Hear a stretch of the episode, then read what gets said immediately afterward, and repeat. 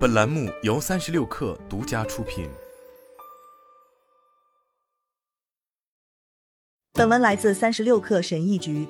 我应该是你所见过的人里被洗脑和灌输最多的人。我仿佛加入了公司晋升的邪教，爱上了穿细条纹西装的魔鬼。这个魔鬼承诺给我更多的薪水、更高的地位，还有很多办公室里的乐趣。作为千禧一代，我得到的东西成了我最糟糕的噩梦。我们年轻一代正变得越来越聪明。我们现在把加薪视为一场骗局。我在《卫报》上读到一篇很棒的文章，它让我意识到为什么年轻一代不再对高薪感兴趣。实际上，更大的问题是，我们的职场野心正在迅速消亡。在我职业生涯的大部分时间里，我都在追求更高的薪水。我想要更多的钱，这样我就能买到生活中更好的东西。我认为我所要做的就是超越自己，这样我的雇主就会不停为我加薪。而最终，我确实获得了一份更高的薪水，但当我拿到他们时，我却感觉很空虚。这不是我想的那样。更恼人的是，获得这些晋升的途径是未知的。就算我牺牲了我的时间和青春，也不能保证我的雇主会兑现他们的诺言。通常情况下，讨厌的领导会因为一大堆我永远无法理解的奇怪原因而阻碍我的职业理想。最困难的是，他们并没有向你透露这些路障。关于你职业生涯的秘密会议都是不透明的，都是由某人随机做出决定，然后人力资源部门发出“很抱歉通知你”，但这是不可能的，伙计。在你的仓鼠轮上多待一会儿。我们再看看会发生什么的通知：职业梦想破灭，承诺破碎了，系统也崩溃了。这就是现代职场的噩梦，许多人不得不忍受。我们已经受够了，所以我们要改变，因为企业是不会改变的。以下是一位领导说的一段话，他很好的描述了这个时代。野心曾经意味着更高的薪水、更大的品牌、更高的职位，而现在我其实更情愿去看一场日落。商业世界主要是按照。资本主义意识形态运作的，不管你喜不喜欢，他们都不在乎。事情就是这样的，这种模式就是雇主应该支付尽可能少的钱，以使他们的利润最大化，让股东满意。因此，给你大幅的加薪是违反资本主义规则的。这就是为什么我们必须大喊大叫、扭扭捏捏的才能获得晋升或加薪。这些想法正开始像病毒一样通过 TikTok 等平台传播。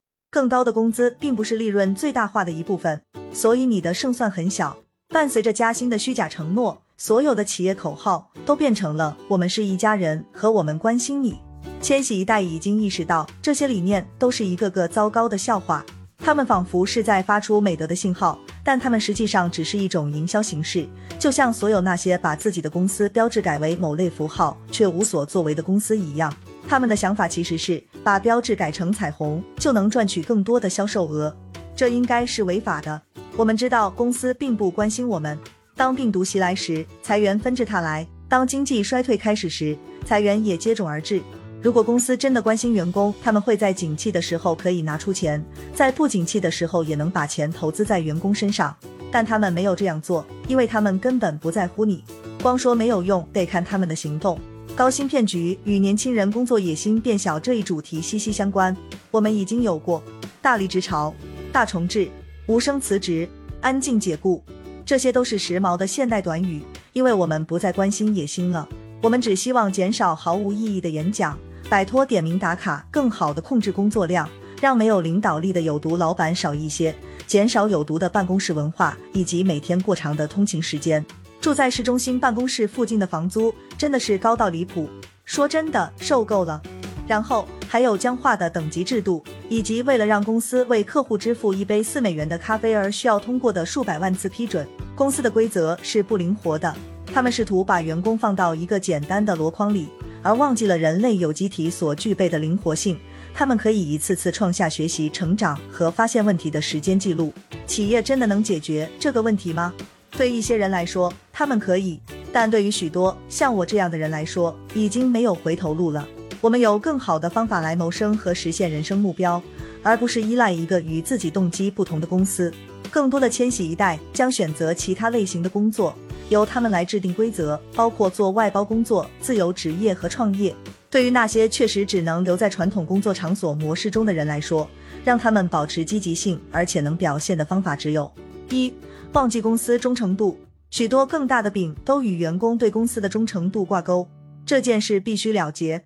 现在企业的流动速度快得多，数据显示，我们不会再看到同样的企业拥有长达一百年的统治和垄断地位。因此，指望我们能一直留在一家企业鼎盛时期的想法是愚蠢的。当我们为你工作并提供价值时，好好对待我们，然后鼓励我们继续前进。因为即使没有你的祝福，我们也会继续成长。二，鼓励做副业。副业是一种我们探索其他类型工作的方式。也许我们可以从雇员模式过渡到上面提到的其他模式之一。如果雇主们预料到了这一点，事情就会容易得多。鼓励副业的雇主将拥有竞争优势。当我们不知道我们想要什么样的职业道路，或者我们想要做什么的时候，现在可以试图让我们的老板或导师帮忙。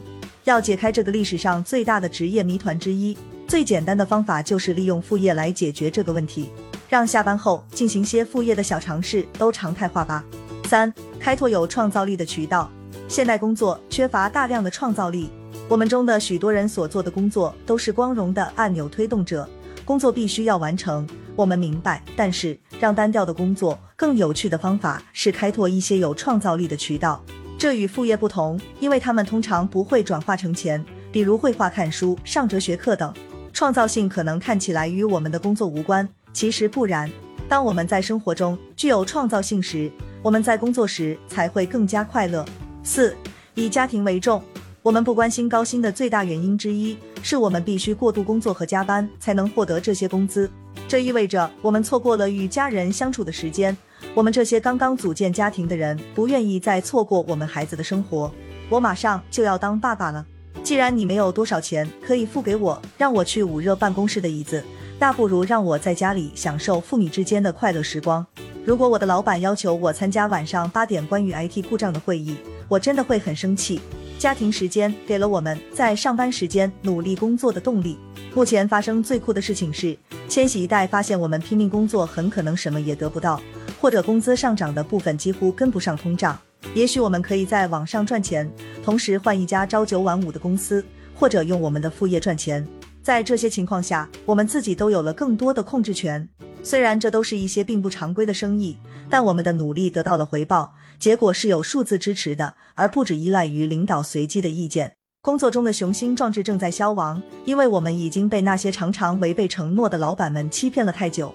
即使我们真的像一只受过训练的马戏团小鼠一样，跳过所有看不见的游戏圈，想办法把微不足道的剩余收入带回家，再高的薪水也会让人感觉空虚和生无可恋。我们已经受够了。如果你正在读这篇文章，那就想办法给自己加薪吧，然后找到一条替代方案。